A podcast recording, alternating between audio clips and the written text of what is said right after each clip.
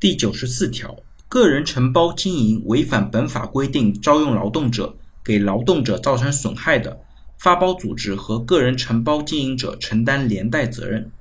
那在实践当中呢，不少用人单位把他的业务通过承包的方式承包给个人或者其他单位，用以规避劳动保障方面的责任。那这边法律上规定的连带责任呢，实际上就是一个双保险，劳动者的基本权益呢可以得到最大程度的保护，这也是劳动合同法的第三个连带责任。在实务操作过程当中呢，个人承包经营者招用劳动者时违反本法规定对劳动者造成损害的，劳动者呢既可以要求个人承包经营者